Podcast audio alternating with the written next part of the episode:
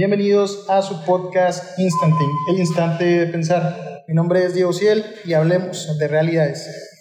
El día de hoy tenemos un, invitado muy, muy especial, este, el licenciado José Méndez. Y antes de, dar inicio a la plática, me gustaría iniciar con unos pequeños datos. Eh, en México y Centroamérica hay más de 60 colectivos de búsquedas de personas desaparecidas, según datos del diario El País. Eh, de 18 estados, de 32 que hay, registran 100 fosas o más en sus territorios. En 570 municipios se han encontrado al menos una fosa. Esto es una cada cuatro pueblos que hay en México. De enero del 2006 a septiembre del 2023 se han contabilizado un total de 95.900 personas desaparecidas, del cual el 70% son hombres y el 30% son mujeres.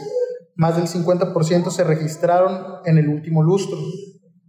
Eh, para esto y para dialogar sobre, sobre este tema, un tema muy, muy delicado, pero al mismo tiempo muy importante de hablar, pues está aquí con nosotros José Méndez, licenciado en Criminología. José, muchas gracias por haber aceptado la invitación eh, y poder compartir con nosotros mucho de tu experiencia, de lo que has vivido y de lo que tú conoces desde un punto de vista no solo personal, sino, sino también profesional. Así que, José, pues bienvenido. Muchas gracias, Diego. Este, agradezco ampliamente esta invitación. Y pues bueno, claro que sí, vamos a, charlar sobre esta cuestión de, de cómo, eh, pues, me pasó esta problemática eh, de la desaparición. Eh, yo soy José Andrés Méndez Ñeco, tengo 31 años de edad, eh, tengo ya más de 18 años radicando aquí en Reynosa, Tamaulipas, en el cual pues este, llego con mi núcleo familiar, ¿no? Papá, mamá, hermana y un servidor. termino mis estudios de preparatoria, inicio la licenciatura en Derecho, pero ya estudiándola, a mí me apasiona el derecho. Este, a raíz de todo eso, eh, me pasa pues esta tragedia, ¿no? De la desaparición de mi hermana en el 2013. Eh, desaparecen a mi hermana un 26 de octubre del 2013. Y a raíz de la desaparición de mi hermana, mi familia pues ya se eh, colapsó, ¿no? Este papá y mamá y un servidor nada más estábamos, este, con la incertidumbre de saber dónde estaba mi hermana. Entonces em, dejo mis estudios eh, ya por terminar casi derecho y me aboco a la licenciatura en criminología para saber si mi hermana, eh, pues para identificarla más que nada si se encontraba viva o muerta, ¿no? Y al día de hoy ya es una década de su desaparición, ya mi núcleo familiar se desintegró, ya no tengo a mi mamá ni a mi papá. Entonces, en memoria de ello, yo sigo esta lucha este, de seguir buscando y coadyuvar con las demás compañeras víctimas de este delito. Entonces, por eso es que yo me dedico a los estudios. Eh, acabo de culminar un posgrado de calidad, como es la maestría en criminología y ciencias forenses pues para darle una especialidad más allá de cómo saber eh, si están trabajando bien los peritos en la materia. Me gustaría que me platicaras, José, un poquito, pasa ya casi, son 10 años, casi 11 ya cuando desaparece tu hermana Yasmín. Me gustaría que me platicaras un poquito qué pasa por tu mente en el momento en que sucede entre tus pensamientos, todo lo que está alrededor, entre mamá, papá, y cómo llegas a tomar esta decisión de decir, ¿sabes qué? Voy a dejar eh, mi carrera para tomar la carrera de criminología y desde un punto profesional poder empezar a, ayudar, poder empezar a hacer algo, pues algo más, ¿no? Para poder tratar de armar un rompecabezas que me imagino que ha de ser muy, muy complicado poder, poder ir dándole tanto una calma, me imagino, en el, en el alma, en el corazón, pero al mismo tiempo tratar de, pues sí, de, hacerlo, armarlo con cosas más tangibles, con cosas más, de algo más físico, ¿no? ¿Qué pasaba por tu mente que te hizo tomar esta decisión? Sí, Diego, pues mira, eh, esta decisión, bueno, cuando desaparece mi hermana fue por la mañana, muy temprano, un sábado, de 6, 7 de la mañana. Yo tenía muchas llamadas perdidas de mi hermana, este, pero yo trabajaba en fábrica y no me permitían tener el teléfono celular en la mano. Entonces cuando salgo veo todas estas llamadas este, y de mi mamá. Le marco y mi mamá me dice, no, este, le hablé a tu hermana y me contestó que le habían parado tres camionetas negras y yo escuché en la llamada, porque dice que la tenía en línea y que le decían, eh, señorita, bájese, ¿no? Y acompáñenos, por favor. Entonces mi mamá sí se alertó bastante en ese momento, este, pues dice que ella estaba este, todavía dormida, entonces eh, sí se sacó de onda porque dijo, pues no sé qué esté pasando. A meses anteriores eh, ya nos habían hecho como un tipo de extorsión que nos habían dicho a mi mamá le habían hablado que le que depositara 5 mil pesos, este, si no iba a aparecer este, la cabeza de mi hermana colgada en uno de los puentes en, esta ciudad. Pero bueno, en ese entonces estaba como que un modus operandi de extorsión y gracias a Dios pues no, no fue eso, ¿no? Este, no caímos, dimos con mi hermana enseguida, la llevamos a casa y ya mi hermana este, estuvo con nosotros.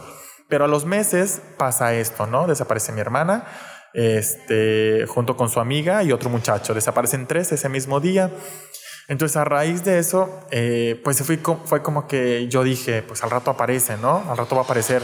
Pasaron las horas, se vino la noche, el otro día, nada. Mamá pues no paraba de llorar, muy angustiada. Papá también yo lo veía muy intranquilo.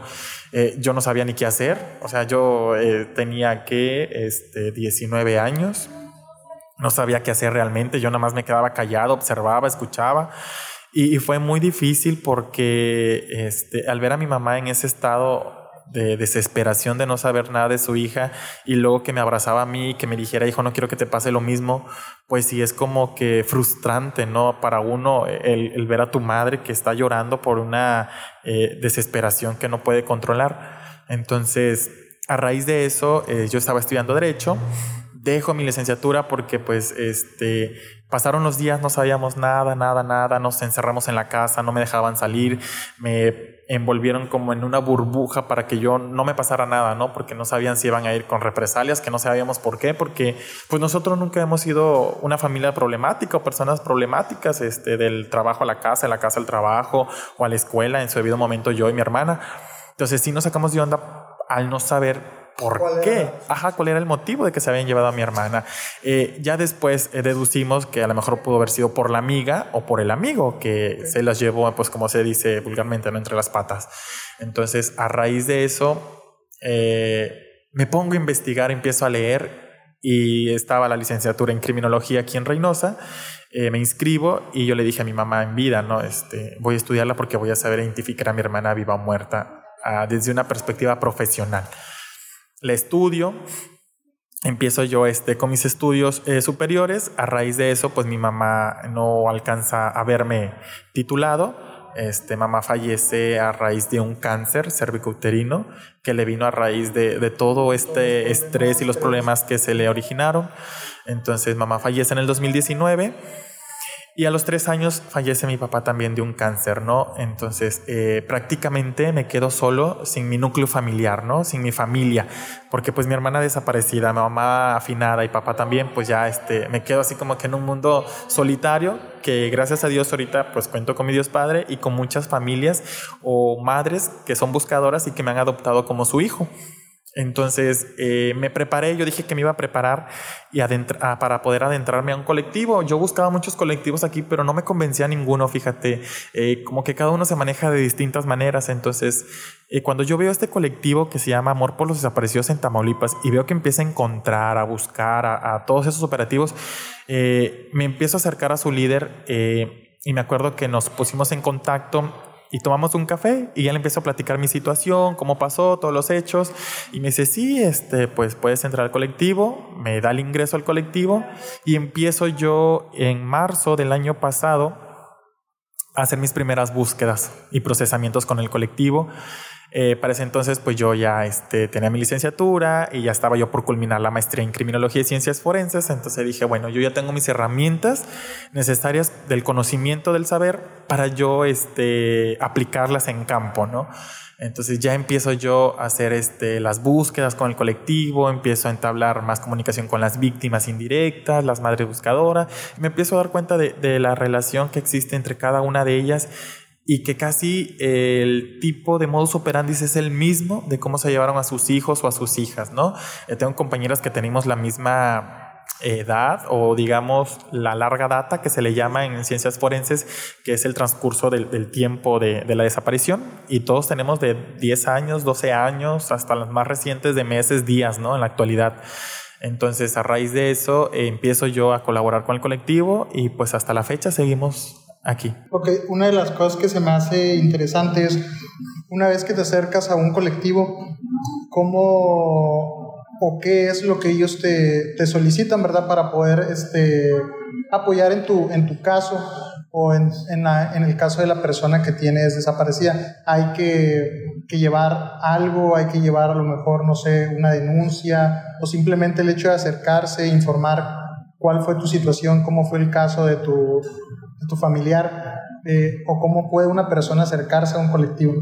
Sí, claro, mira, en ese el año pasado este yo me contacté con la líder del colectivo, ella me pidió una serie de requisitos como es la denuncia, eh, este, pues número de carpeta, todo eso, ¿no? Para saber identificar y pues ver que realmente si tienes un familiar desaparecido, ¿no? Y para poderte involucrar porque pues no es un tema cualquiera, es un tema delicado. Y llevé los requisitos que me solicitó, eh, tomamos el café y le empecé a platicar de todo. Ella me dijo que, bueno, que iba yo a ingresar al colectivo este, en el cual pues se hacían cuestiones de búsquedas, de procesamientos, de marchas, manifestaciones al respecto, pues para solicitar al gobierno, no al Estado, que nos brinde un Estado de Derecho. Eh, a raíz de eso eh, ingresé, eh, me dio la oportunidad de estar pues yo digo la oportunidad porque a veces hay gente que sí se mete, que tiene su desaparecido, pero es como que para filtrar información nada más. Entonces por eso hay que tener mucho cuidado cuando filtras a una persona que va a meterse en un colectivo, porque luego nada más van para hacer la maldad o para querer saber de la otra víctima o tener eh, información, ¿no? Son informantes. Entonces por eso mi compañera hace ese tipo de filtro en nosotros. Entonces por eso digo que esa oportunidad. Mira, qué bueno que haces esta mención porque una de las cosas que que tenía una, una, duda real, una duda muy genuina, que platicaba hace, hace unos meses con un amigo, era esta, si existía un filtro. Yo le decía, no siempre es necesario a lo mejor juzgar la persona, porque muchas veces puede pasar que como ciudadanos uno rápido diga, bueno, pues es que a lo mejor tenían algo que ver, bueno, es que eso no le pasa a cualquiera, porque a lo mejor no nos ha tocado, no nos ha pasado, y lo vemos como a todos les pasó por algo, ¿no? Porque tal vez tenían algo ahí que ver, estaban en lo mismo, pero no siempre es el caso. Cuando yo tenía esta plática con mi, con mi amigo, yo le decía, ¿existirá un filtro, digo? ¿O será tan fácil como, ¿sabes qué? Pues voy, me meto, soy parte del colectivo y empiezo a andar, porque yo le decía, qué complicado debe ser, porque de ley debe haber personas que no quieren que, que esto se sepa que no quieren que se informe tanto el gobierno por parte de datos que a lo mejor no pueden dejarlos muy bien parados, como también el crimen, ¿no? Que a lo mejor no le conviene que, pues que, que estos datos se den, que estos datos lleguen a lo mejor a escalar más y se le dé un seguimiento porque, pues sí, probablemente eh, puedan llegar a, hacia ellos o empezar algún tipo de búsqueda o hacer ruido simplemente, ¿no? Entonces, ahí ah, existe algún tipo de, mm, de detalles y tú como, como familiar, a lo mejor tú desde el principio dices, ¿sabes qué? Mi familiar, pues sí tuvo algo, algo que ver o tenía a lo mejor un trabajo un poco, eh, pues no muy normal y este, existe algún tipo de, de detalle ahí de, pues no, no tal vez de discriminación, pero sí decir, sabes que es un poco más complicado, o como tal es el simple hecho de decir, sabes que aquí no importa eh, qué había detrás antes del, del detalle, sino el, el, la idea es unirnos y como grupo eh, darle un fin, tratar de encontrar a la persona más allá de cuál sea lo que había detrás de, de, historia, ¿no? Sí, mira, eh, aquí, este, sin duda alguna, el filtro es precisamente para eso, para saber y conocer eh, de viva voz de la víctima indirecta eh, qué es lo que pasó, ¿no? Si había una eh, correlación de la persona desaparecida con el crimen organizado. Este, no quiero criminalizar ni tampoco enfatizar, pero la mayor parte de los casos tiene que ver con una relación del crimen organizado, por amigos o directamente. ¿Sí?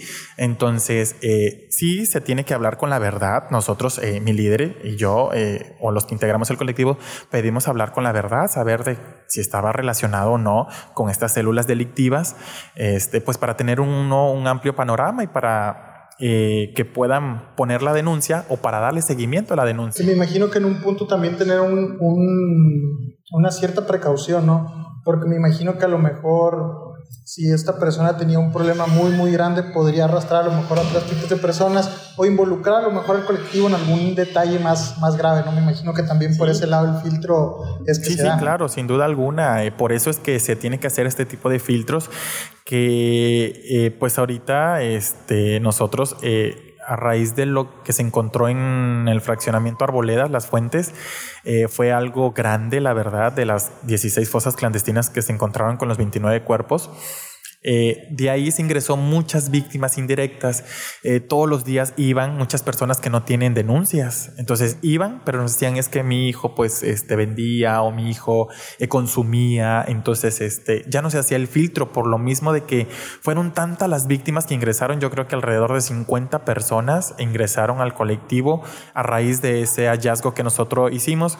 Y bueno, nosotros le damos el acompañamiento para interponer la denuncia. ¿Por qué? Porque no importa eh, que tú andes en malos pasos, el Estado debe garantizar la prevención y debe garantizar el Estado de Derecho, que es el derecho a la vida y a la libertad. Entonces nadie tiene por qué quitarte la vida, ¿no? Este, por eso hay sanciones penales en las cuales las autoridades se encargan ya de ejecutar ellos la acción penal, como viene siendo la prisión en las cárceles, ¿no? Entonces nadie debe de quitarte la vida realmente. Entonces, este, si sí o no, eh, todos somos este, seres humanos y tenemos el derecho a la vida y a la libertad. Entonces, este, pues a raíz de eso muchas personas se acercaron, hicimos acompañamiento, pusieron sus denuncias porque realmente la cifra va más allá de la que tú puedas conocer o de la que conocemos, que son cifras oficiales por la autoridad, pero están las cifras reales y la cifra negra que no se conoce realmente, que supera realmente lo que nosotros tenemos como números por cifras oficiales. ¿Cuánto crees que Mm, a lo mejor, ¿qué tanto puede influenciar para no generar una denuncia este sentir de, sabes que mi, mi, familiar sí tenía a lo mejor algo que ver y por ende no hacen alguna denuncia? sí, ¿qué, ¿qué, tanto crees tú que, que en un porcentaje llega a ser que estas denuncias no se hagan y que a lo mejor también ayuda o bueno, perjudica a que no se conozca un poco más ese número de, desaparecidos porque la familia a lo mejor tiene el temor de es que a lo mejor no puedo ir y poner una denuncia, es que a lo mejor si voy eh, me van a pedir más explicaciones y este temor, este miedo hace que, que no lo hagan. Tú que te ha, te ha tocado compartir con, con estas familias, ¿qué tanto se, se nota esto que, que llega a ser factor? Pues mira, te reitero, yo creo que más del 50% de la población aquí en Reynosa, este, de los que sufren de, esta, de este delito, no ponen la denuncia por lo mismo del miedo, porque no conocen más allá y porque piensan que los van a agarrar a ellos, los van a apresar y todo eso. Entonces, a raíz de que el colectivo se ha acrecentado y ha estado este, muy activo en todo esto, nosotros hemos orientado a las víctimas a que pongan la denuncia, que no van a ir en contra de ella, que al contrario, ellas son víctimas indirectas de esto y que tienen ese derecho de, de, hacer valer su, pues la justicia realmente, ¿no? Como víctimas indirectas. Entonces, eh, hay casos de 13 años me tocó atender a una señora que dijo que no tenía denuncia. Entonces, la denuncia se tiene que poner. No importa cuántos años se, se haya desaparecido esa persona, la denuncia se puede poner en la actualidad así como las, actuales también. Entonces, no importa cuánto tiempo lleve la persona desaparecida, los hechos están ahí, es un delito y se puede poner la denuncia. Pero eso ya lo saben cuando uno se los explica, los orienta, los asesora y los acompaña realmente a poner la denuncia, porque muchas de las personas van a la fiscalía y van sin ningún papel, ningún documento, nomás a poner denuncia. No, hay que saber que hay un protocolo a seguir de que te van a pedir acta de nacimiento para acreditar el parentesco, este, quiénes están involucrados, quiénes van a estar enfrente de la carpeta, eh, los grupos familiares de ADN, quiénes van a dar, dependiendo la situación o el contexto ¿no? que se vaya dando.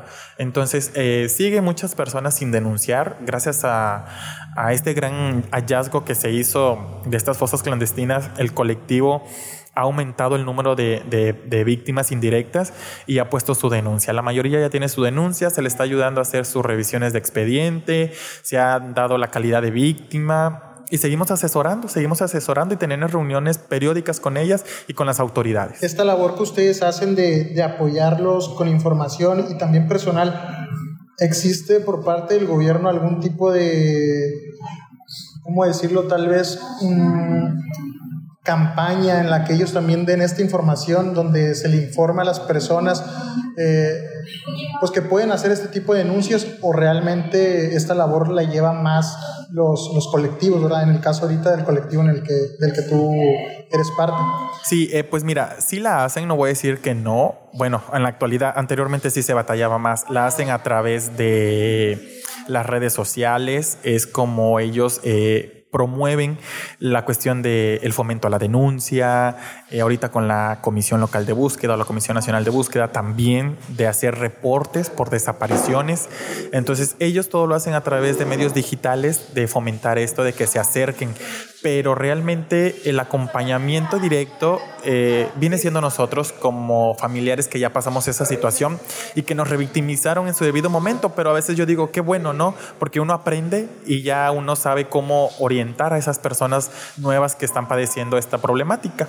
Entonces, este, realmente la autoridad, pues lo único que hace es eh, en redes sociales, porque yo, desde mi punto de vista, quisiera que ellos eh, viniera alguien a darle pláticas a los jóvenes de preparatoria, a los jóvenes de universidades, el fomento de una política pública, de qué hacer de la prevención del delito, para que no se vayan los jóvenes a, la cuestión de la delincuencia o se desvíen por mal camino, ¿no? Como bien malmente se dice. Entonces, eh, no hay esa campaña como tal que yo conozca. Hay ferias que ponen, pero no, este no las hacen constantemente y todo lo hacen a través de los medios digitales. Una vez que, volviendo al tema ya de, lo, de, la, de los colectivos, también qué tanto se llega a involucrar, que es una de las cosas que, que he visto mucho que suelen tener como que este detalle de... Se levantó el reporte y ya se, ya se dio la ubicación de, de, un lugar que se encontró, de alguna fosa en la cual ya el colectivo ya encontró, ya notó que sí hay este, restos eh, o algún indicio ¿no? de que ahí es una, una, fosa y de repente he notado que, que como que hay una, una, cierta traba a lo mejor, qué tanto como tal la fiscalía sí se involucra o qué tanto apoyo llegan a tener una vez que ustedes lo encuentran en algún un lugar y se lo hacen saber, se los notifican. Pues mira, en la actualidad ya la fiscalía está al pendiente de nuestra página de, Facebook del colectivo, ¿no? De transmisiones o de publicaciones porque de nosotros ahí es donde todo aventamos. Entonces, este, anteriormente no había esa eh, cuestión, se tardaba mucho. Nos pasó, con, eh, reitero lo de las fosas, porque a raíz de esas fosas es cuando ya se viene el boom y ya nosotros encaramos a la autoridad y, la presionamos, ¿no? hasta llegar al grado de que ellos ya están así alarmantes de nosotros porque saben que con nosotros es hallazgo, es este, encontrar o, la búsqueda de inmediata, ¿no? En vida o forense. Entonces, este, en la actualidad sí, ya nosotros, eh, la gente nos pasa coordenadas o nos dice, en tal lugar hay cuerpos, hay restos óseos o hay este, zona de exterminio, que son los fragmentos de restos óseos calcinados. Entonces, eh, nos pasan el reporte, nosotros hacemos dos tipos de búsqueda. La búsqueda no oficial es la que hace el propio colectivo, las propias víctimas, con una seguridad de guardia estatal nada más con dos patrullas, vamos al lugar, damos con positivo. ¿Qué es positivo? Que se encontró, ¿no? Este, el cuerpo, el resto o lo que haya sido, la fosa. Hacemos el reporte al 911 o, o ya lo hace directamente la Guardia Estatal, da el parte al 911 y ya esperamos a que vaya la fiscalía y levante pues lo que más se pueda alzar, lo más grande, digamos, si son restos óseos, pues lo más grande se lleva y se deja para agenda con la fiscalía para procesamiento, con el equipo multidisciplinario, que vienen arqueólogos, antropólogos, criminólogos, criminalísticas, eh, todo un equipo forense, ¿no? Multidisciplinario para hacer el procesamiento del lugar. Entonces, eh, a raíz de todo eso, este, ya la fiscalía está más en constante comunicación con nosotros, así como la Comisión Local de Búsqueda de Persona de aquí de la entidad Tamaulipeca, también, porque también eh, cuando desaparece un menor de edad, eh, isofactamente nosotros hacemos el reporte porque tenemos esa obligación como ciudadanos de que no puede haber ni un menor de edad desaparecido, entonces es, alarmante realmente. Hacemos el acompañamiento, nos eh, dirigimos con las los familiares para saber qué pasó, el contexto y dar el seguimiento del reporte ante la Comisión Local de Búsqueda y que inmediatamente manden un equipo o salga la policía investigadora junto con nosotros a hacer esa búsqueda, ¿no? esa investigación de búsqueda sobre el paradero del menor. Hace poquito sucedió, mi líder por ahí se acercó y tuvo eso y le dimos el acompañamiento. Gracias a Dios apareció el niño, está muy bien. Pero sí tenemos este, esa comunicación ya actualmente con la fiscalía. Una vez que encuentran alguna ubicación eh, y desde el momento en el que ustedes lo encuentran, eh, da positivo a que es una, una fosa o que hay restos humanos y también se informa a la fiscalía cuánto tiempo pasa esta ubicación siendo eh, ¿cómo decirlo? Ya sea revisada, ya sea eh, procesando todo lo que a lo mejor puede llegar a, puede llegar a encontrar, cuánto tiempo pasa que este lugar se tiene a lo mejor en observación. Cuando se va al lugar. Sí, una vez que ustedes ya encontraron algún lugar, vamos a decirlo, encuentran una fosa, usted pasa también al reporte a la fiscalía. Eh, ¿Cuánto tiempo este lugar puede estar a lo mejor en observación o se puede estar llevando a cabo algún tipo de búsqueda? ¿O es solamente en una ocasión, más que nada como para que la gente dimensione una vez que encuentran un lugar, cuánto tiempo ese lugar está en investigación. Ah, ok, ok, perfecto. Mira, eh, bueno, te reitero y, te voy a hablar sobre el caso de las, de las 16 fosas que se encontraron en las fuentes. Este, se encontró el viernes, un viernes, este, el tres primeras fosas. El sábado eh, también se encontraron otras y luego el domingo volvimos a ir, pero eh, quiero reiterarte aquí que Existe la Fiscalía Especializada en materia de desaparición forzada, que es para las víctimas indirectas de nosotros, de, precisamente de ese delito. Pero quien da el soporte inmediatamente se llama eh, la unidad eh, de la unidad de atención inmediata, que son los que van, que están en turno, las fiscalías que están en turno, eh, son los que te dan el soporte, pero ellos no conocen eh, o desconocen los protocolos a seguir si es zona de exterminio o si son fosas clandestinas. En este caso, en Arboledas, eran fosas clandestinas. Eh, se hace el reporte, iban, sacaban los restos y se los llevaban, pero no seguían este, procesando más allá, ¿no? Entonces el protocolo homologado de búsqueda dice que hay que, seguir haciendo prospección del lugar hasta agotar todo y que no existe nada. Eh, tardamos una semana en que llegara la comisión local de búsqueda con antropólogo, con los, los binomios caninos, que son los, perros, para identificar si hay más este, restos humanos o fosas.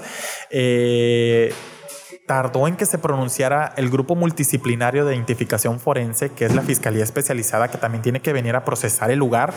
Entonces, ¿qué es lo que pasó aquí? Llegó la Fiscalía Especializada y empezaron a abrir todas las, las, fosas clandestinas este, para sacar todo lo que había, ¿no? Ya venía la arqueóloga, el antropólogo, y ellos se dedicaban a hacer todo eso.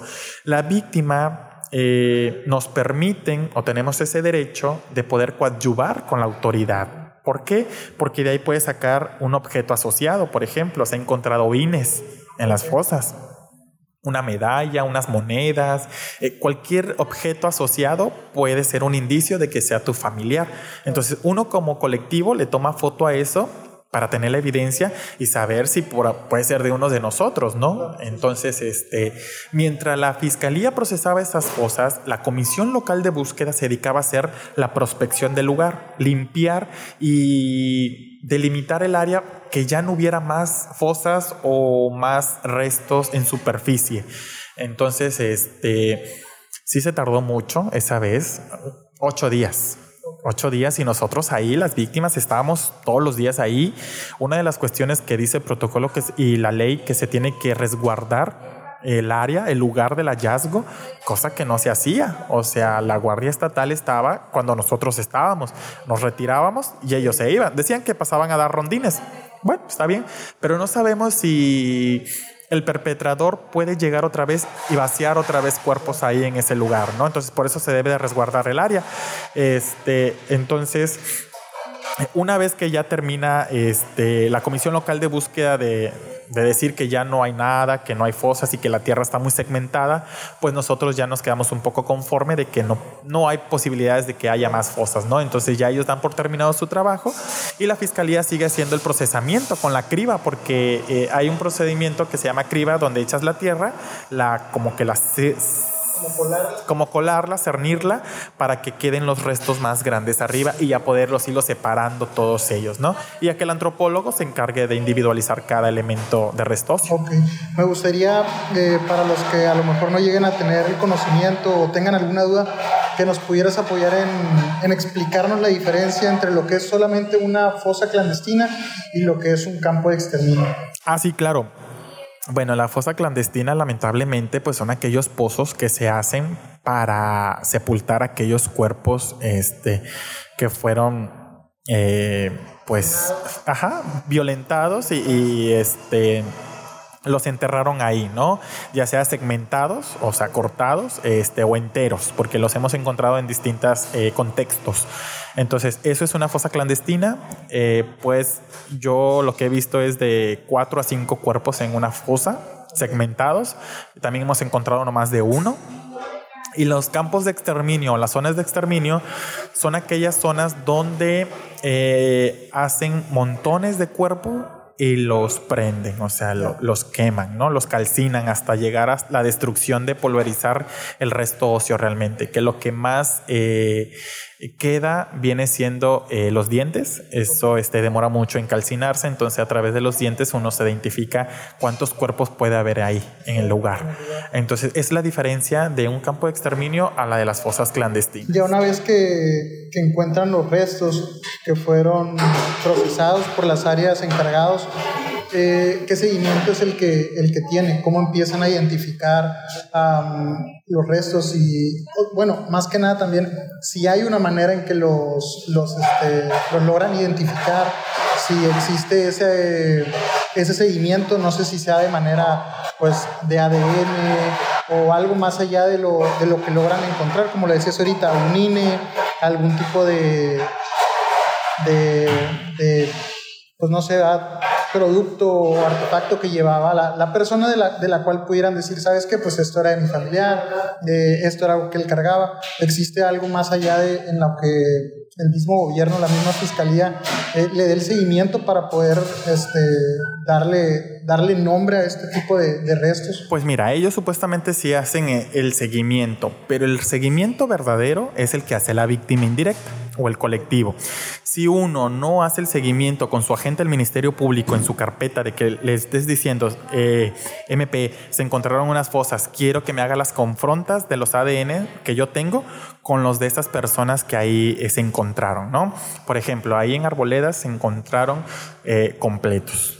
La, mayor, la mayoría de, de, las personas que se encontraron ahí fueron completos, entonces había la manera en que por ADN o por los tatuajes. Hoy en día los tatuajes, mmm, no sabes lo la alegría que nos da que las personas tengan tatuajes hoy en día, porque por ellos se pueden reconocer realmente esas personas, porque eh, a través de ellos, cuando uno los saca en ese estado que se encontraron, pues se podían apreciar, ¿no? Entonces uno lo que hace es toma la foto y ya, entonces eh, el familiar te va describiendo, mi hijo lo tenía en tal dedo, en tal mano, en tal brazo, así, así, y ya uno pues este lo va uno como que correlacionando, pero quien descarta la identificación en sí es el ADN.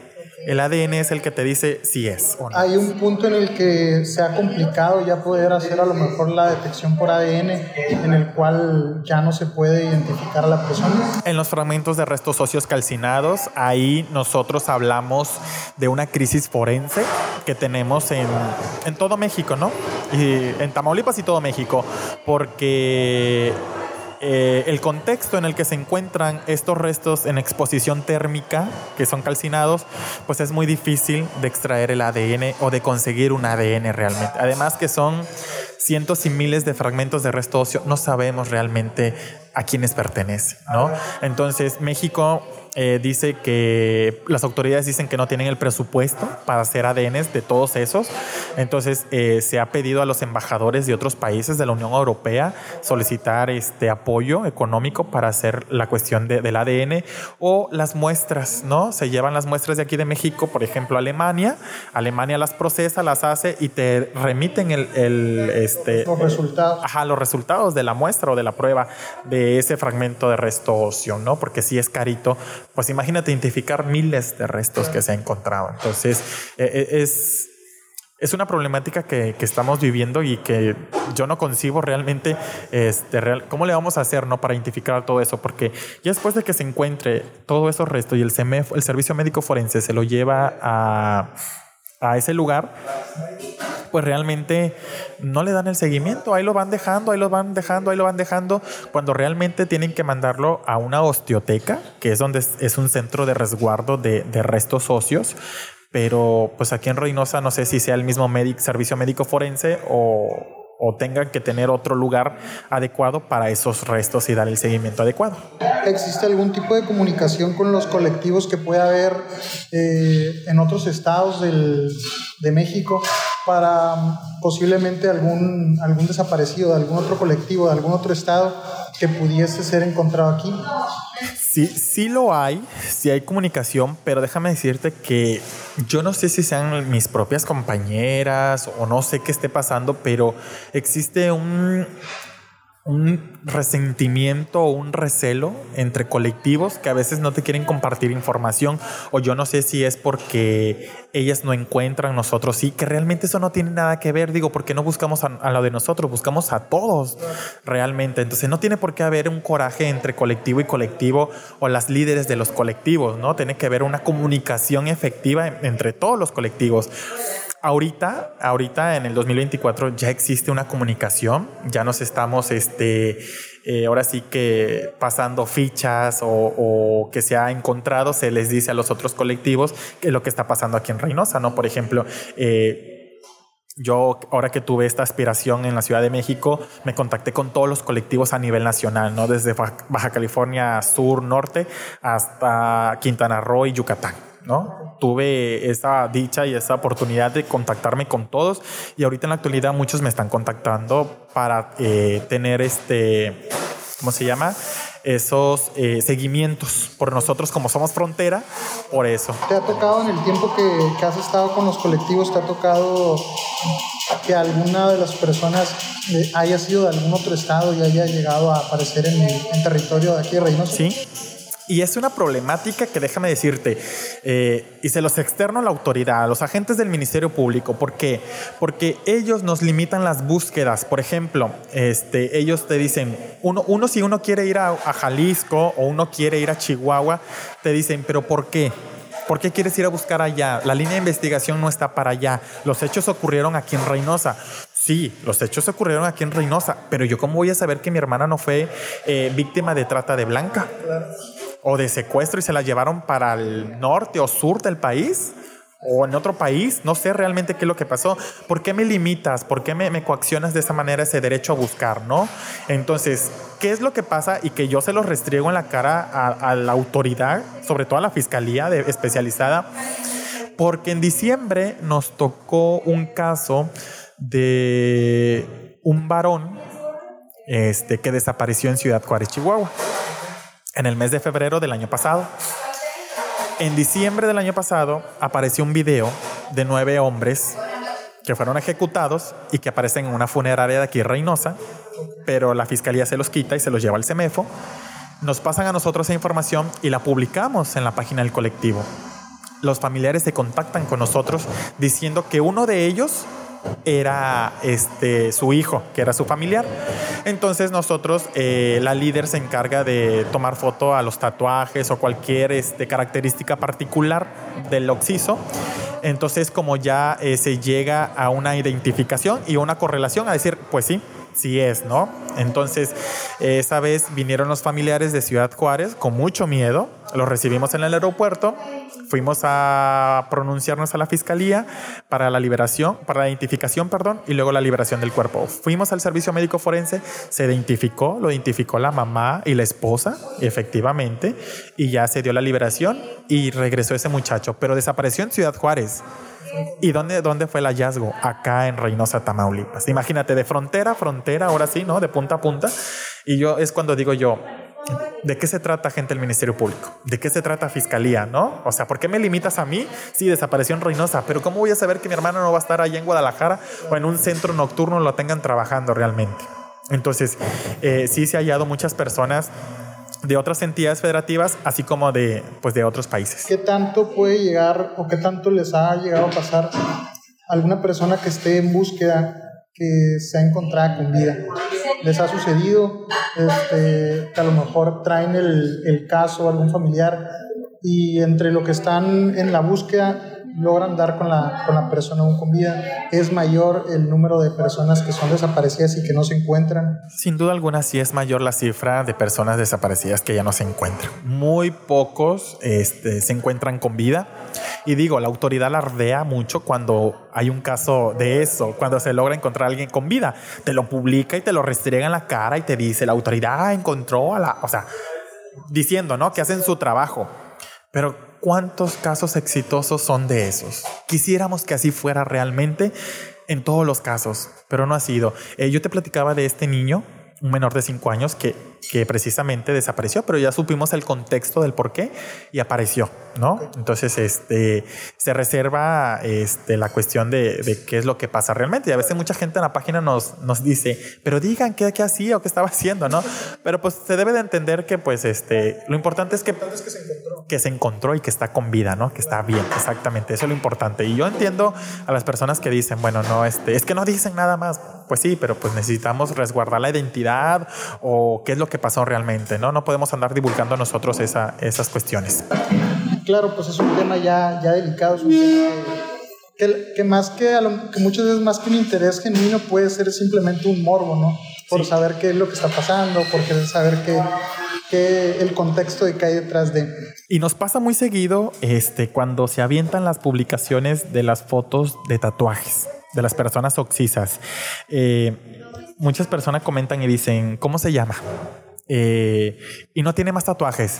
Eh, yo, yo le hago un llamado a la, a la, ciudadanía de que sea más este, concreta. A lo mejor, eh, no sé, me escucharé mal, pero este, sí de que piensen lo que van a escribir, ¿no? Al momento, porque muchas personas sí se ofenden, ¿no? Este, por ejemplo, si la página o el colectivo te está dando nomás esas señas particulares de su tatuaje, quiere decir que no hemos encontrado más y que estamos solicitando que la gente vea esos tatuajes para ver si un familiar que tenga desaparecido coincide con esos tatuajes o esas señas particulares de cicatrices o cualquier cosa, ¿no? Pero sí que se limite a, a hacer comentarios, híjole.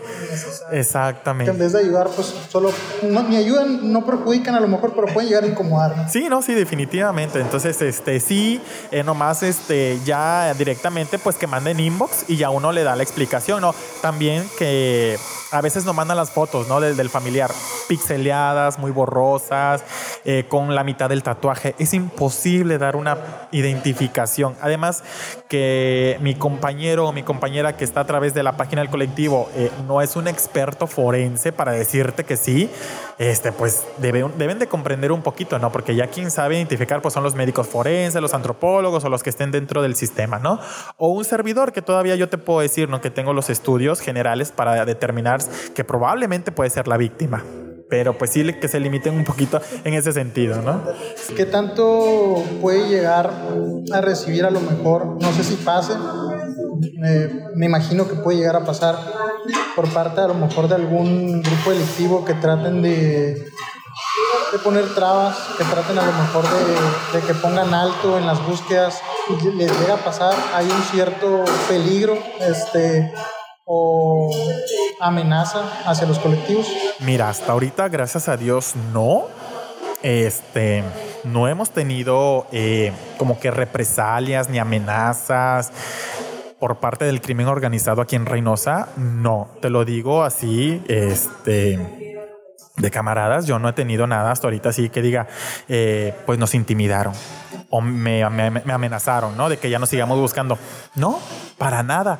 De quien yo te puedo decir que he tenido más obstáculos en la búsqueda es de la propia autoridad. Y te hablo de la autoridad de Guardia Estatal y de la Fiscalía. Entonces, es a quien más yo le tengo miedo.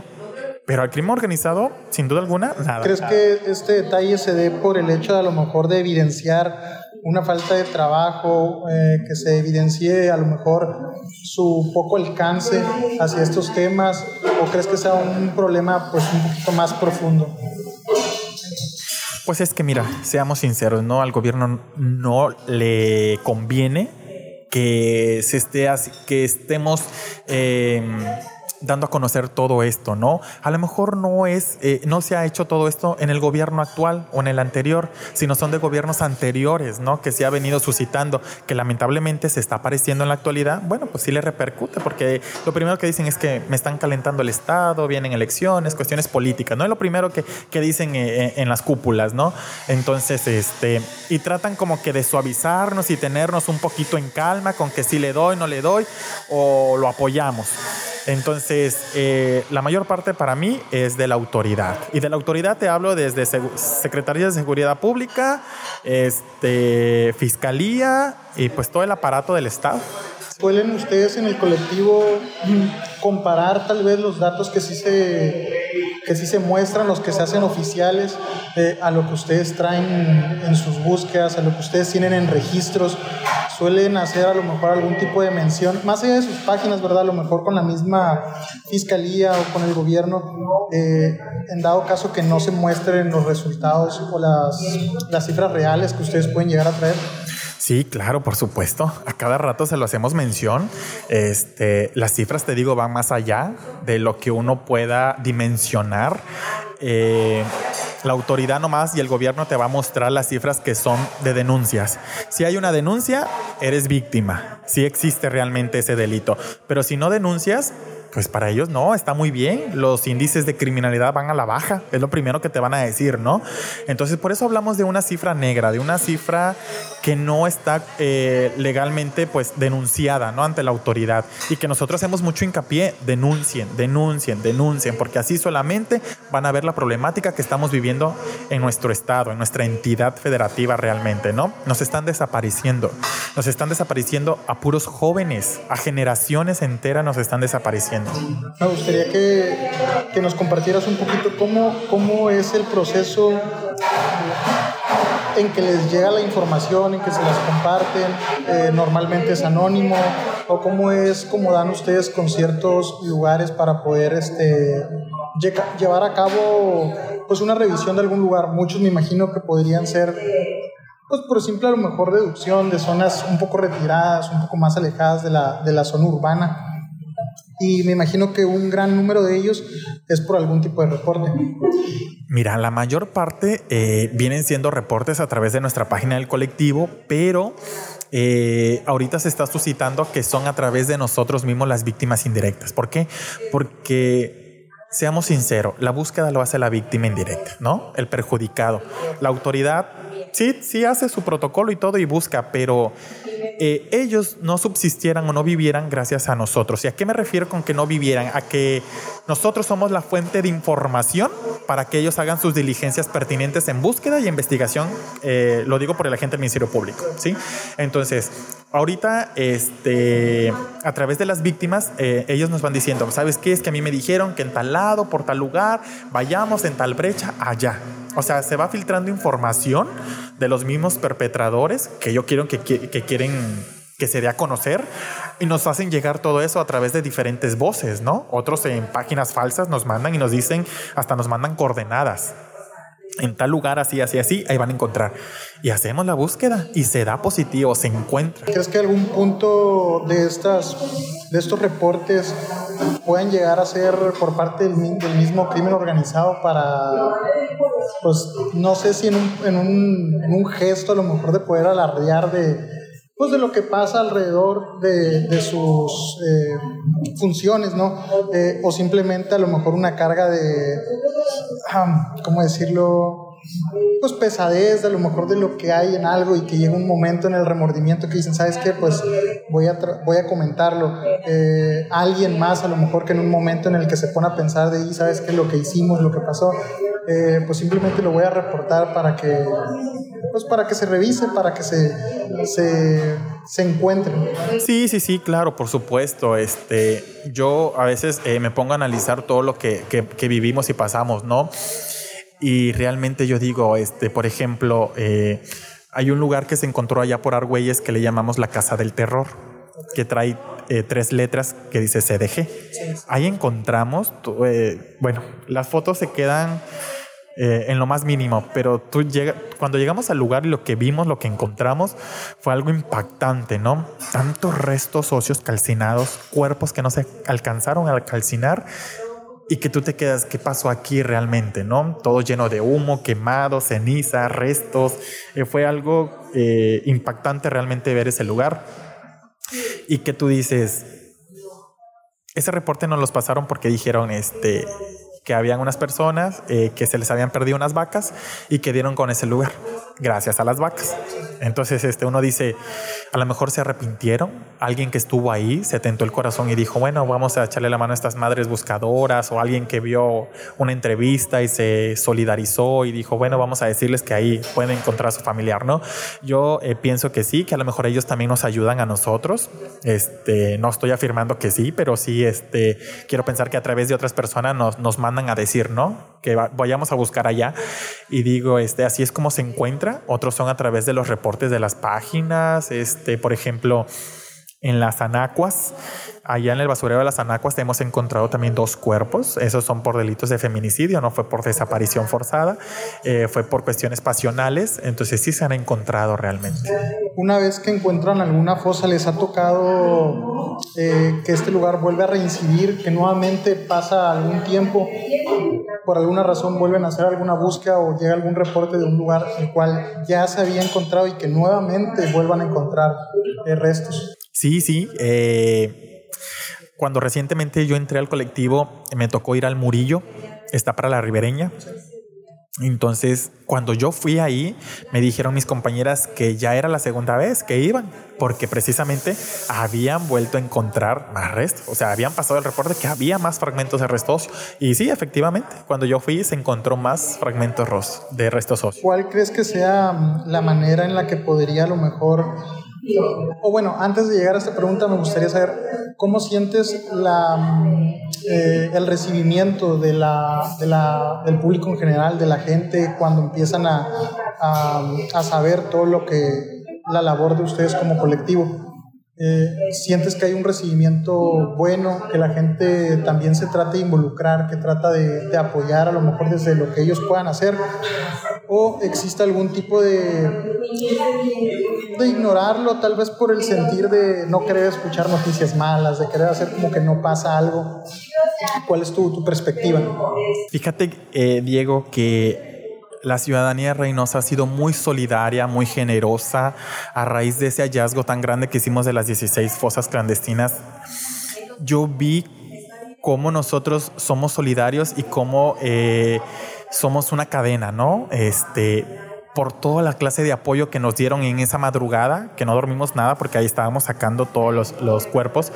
Entonces la gente nos llevó plantas de luz, nos llevaban de cenar, nos llevaron cubrebocas, este, trajes para cubrirnos, un sinfín de cosas.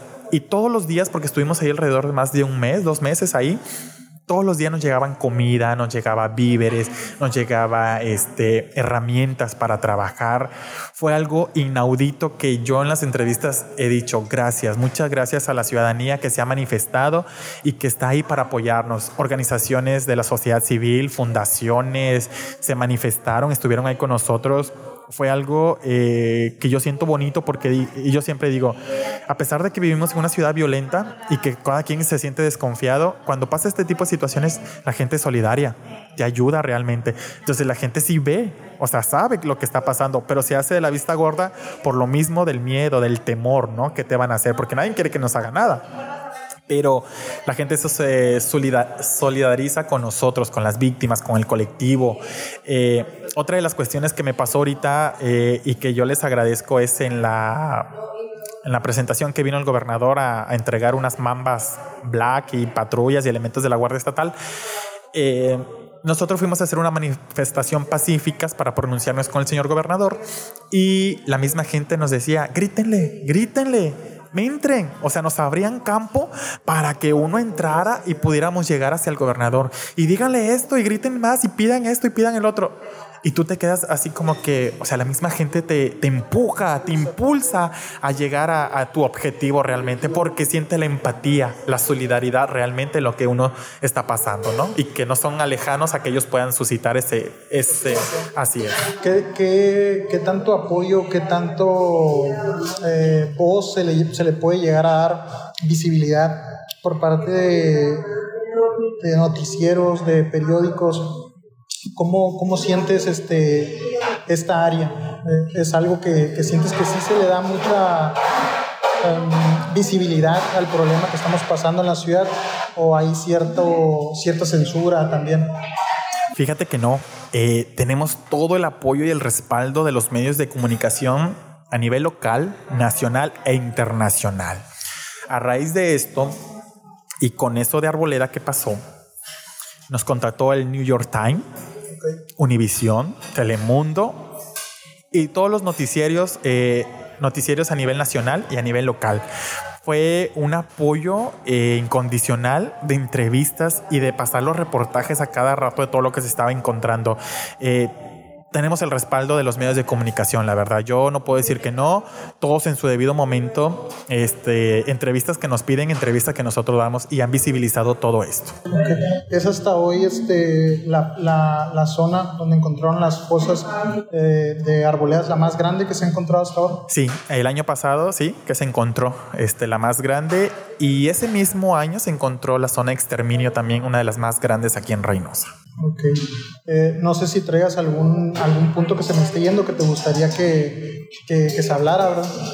Bueno, sobre la cuestión del proceso que se da el acompañamiento a las víctimas, es importante este, que no nada más hacemos la búsqueda, eh, sino que también hacemos el acompañamiento para la revisión de los expedientes de cada víctima, cuáles son las líneas de investigación que tienen, este, que se les, de, se les apoye a hacer la acreditación de la calidad de víctima, que víctima eh, le dé todo el apoyo necesario psicológico, su asesor jurídico victimal, este pues todo lo que requiere la víctima y todos los derechos que tiene, ¿no? Como por ejemplo si está enferma, bueno, que se le recupere el gasto que tiene la víctima porque pues se supone que el Estado te debe de brindar un estado de derecho, ¿no? Que tú tienes que vivir en un estado de bienestar realmente. Entonces, pues el Estado no lo cumple. Yo creo que eh, lo debe de cumplir haciendo prevención.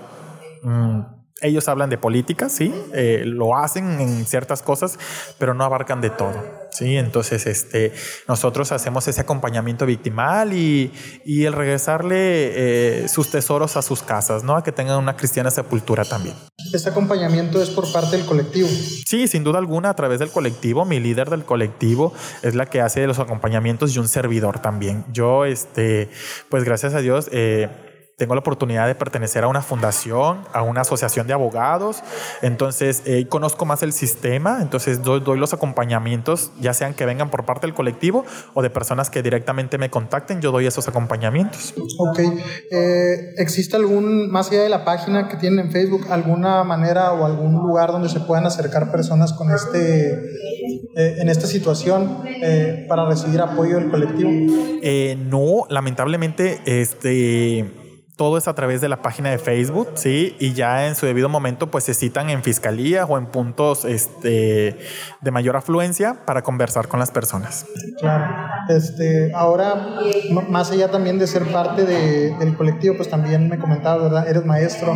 ¿Y qué tanto se puede llegar a influir como hacer conciencia a los jóvenes sobre este tema, un tema que yo creo que no, no, no pasa desapercibido por ningún reinocense casi de cualquier, de cualquier edad eh, consciente ya, ¿no? Que sepa de, de, la situación que pasa en la ciudad. ¿Qué tanto ves la, el interés de los jóvenes eh, sobre el tema? Híjole, igual muy solidarios, este, muy empáticos. Eh, digo, eh, doy clases a nivel licenciatura a los chicos de derecho y a criminólogos criminalísticas. Y muchos este, sí me ubican, otros no. Y cuando me ubican y ven todo el trabajo que vengo realizando con mis demás compañeras, pues sí se quedan asombrados, ¿no? Me dicen, profe, o sea, usted hace todo esto, lo vimos en la televisión y, y yo, pues sí, este, lamentablemente eh, soy lo que soy porque pues soy una víctima más, ¿no? De este delito. Entonces sí, ellos me externan, ¿no? De que, profe, yo quiero ir a las búsquedas con usted, eh, queremos hacer acompañamiento o cómo podemos hacer para ayudarles. he tenido mucho apoyo de ellos. Eh, también nos han brindado este, guantes, cubrebocas hacia el colectivo. O sea, se solidarizan, la verdad, todos ellos, sí. Bueno, pues hasta ahora me, me ha parecido muy, muy interesante todo lo que hemos podido hablar, este, José me gustaría, no sé si traigas algún tipo de datos en qué, en qué posición, no, no, no, no revisé eso y ahorita me estaba haciendo ruido si existe a lo mejor algún tipo de ranking en el que se encuentren en los estados los más, los más violentos, a lo mejor en los, en los que se ha encontrado más, este, eh, no necesariamente fosas, sino posiblemente, pues sí, va, más este, personas desaparecidas, a lo mejor que tengan esta problemática un poquito más, más fuerte. Sí, claro, eh, mira. Eh, el Registro Nacional de Personas Desaparecidas y No Localizadas que deriva de la Comisión Nacional de Búsqueda de Personas en México, eh, lleva la cuantificación, la estadística. Lamentablemente, Tamaulipas es la segunda entidad con mayor desapariciones forzadas. En primer lugar está Jalisco. En tercer lugar está el Estado de México y de ahí le sigue Veracruz. También en desapariciones de niños, en primer lugar está el Estado de México y en segundo lugar lo siguen dejando Tamaulipas. Entonces, eh, a, través de los estudios científicos, eh, pues Tamaulipas, por su zona geográfica, por ser frontera, por toda la frontera que tiene, pues es eh, por eso que se tiene esta mayor de desapariciones, ¿no? De la migración, del cruce de droga, este, pues de todas las problemáticas que derivan de, ser frontera realmente, ¿no? Y además que Reynosa es el número uno en desapariciones. Ahí es la frontera más grande con la población de más de un millón de habitantes. Este, de ahí le sigue Nuevo Laredo. En tercer lugar está Matamoros. Y de ahí le sigue Ciudad Victoria y Tampico. Las tres primeras ciudades pues, son prácticamente la frontera, ¿verdad? La frontera, sí, de todo Tamaulipas. Entonces, realmente, eh, así como dicen que Reynosa es la joya de la corona en la política, también somos la joya de la corona en las desapariciones forzadas. ¿Qué tanto o te ha tocado ver que a lo mejor de parte de centro de Centroamérica, hablando de la migración, qué tantos pueden llegar a ser eh, migrantes que no sean este como tal mexicanos, que sean personas que venían buscando mucho eh, el sueño americano, ¿no? Esta idea de cruzar. ¿Les ha tocado este tema, el, a lo mejor contactar con familiares que son de, de otro país, no necesariamente de México? Bueno, eh, por parte del colectivo no me ha tocado a mí, este, pero en lo particular sí me han contactado eh, para que oriente, por ejemplo, este encontraron una persona en Estados Unidos, eh, ya fallecida, pero era originaria de Puebla. Entonces los familiares este, querían saber cómo podían llegar hasta allá, ¿no? Y ya pues yo este, en lo particular pues les brindé la asesoría, ya les dije que a través de las embajadas, de los consulados, eh, se pueden uno acercar para que el cuerpo sea este, repatriado o trasladado otra vez a su lugar de origen.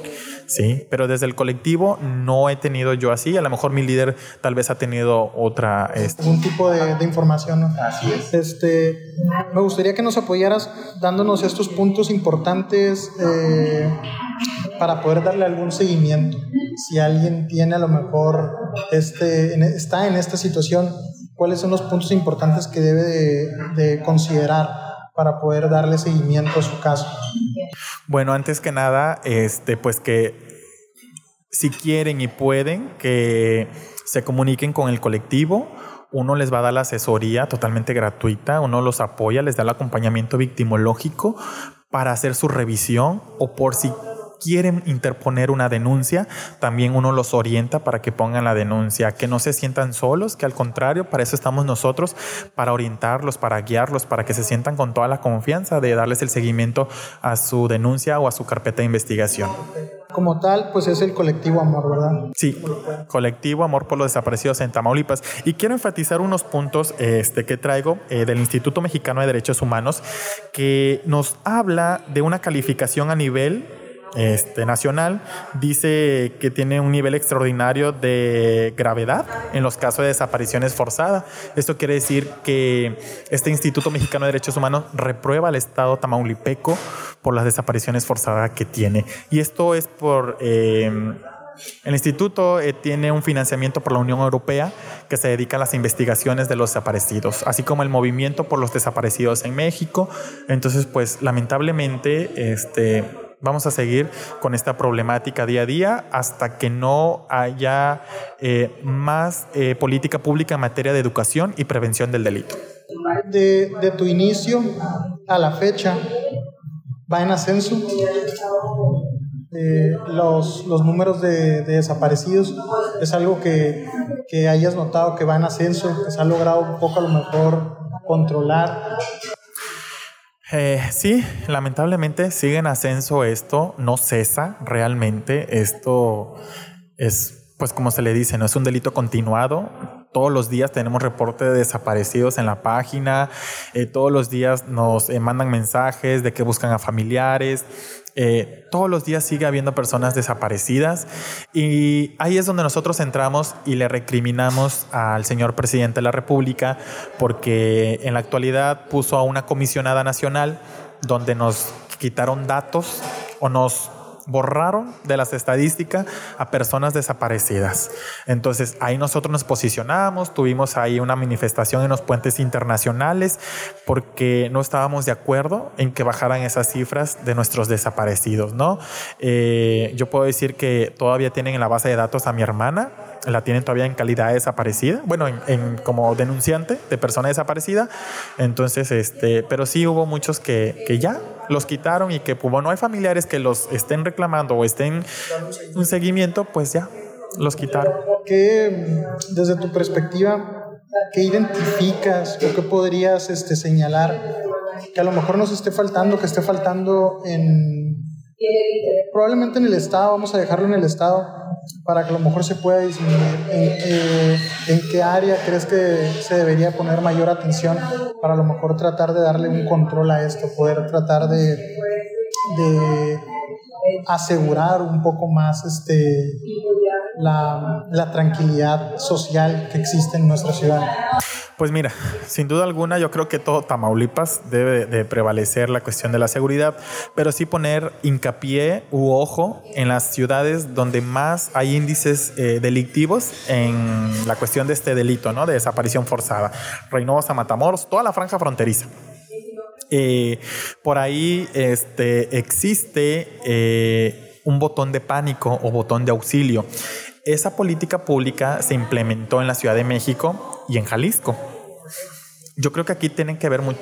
Eh, yo me acerco mucho hacia los diputados, ¿no? Hacia las autoridades. ¿Por qué? Porque es donde uno eh, realmente puede gestionar cosas.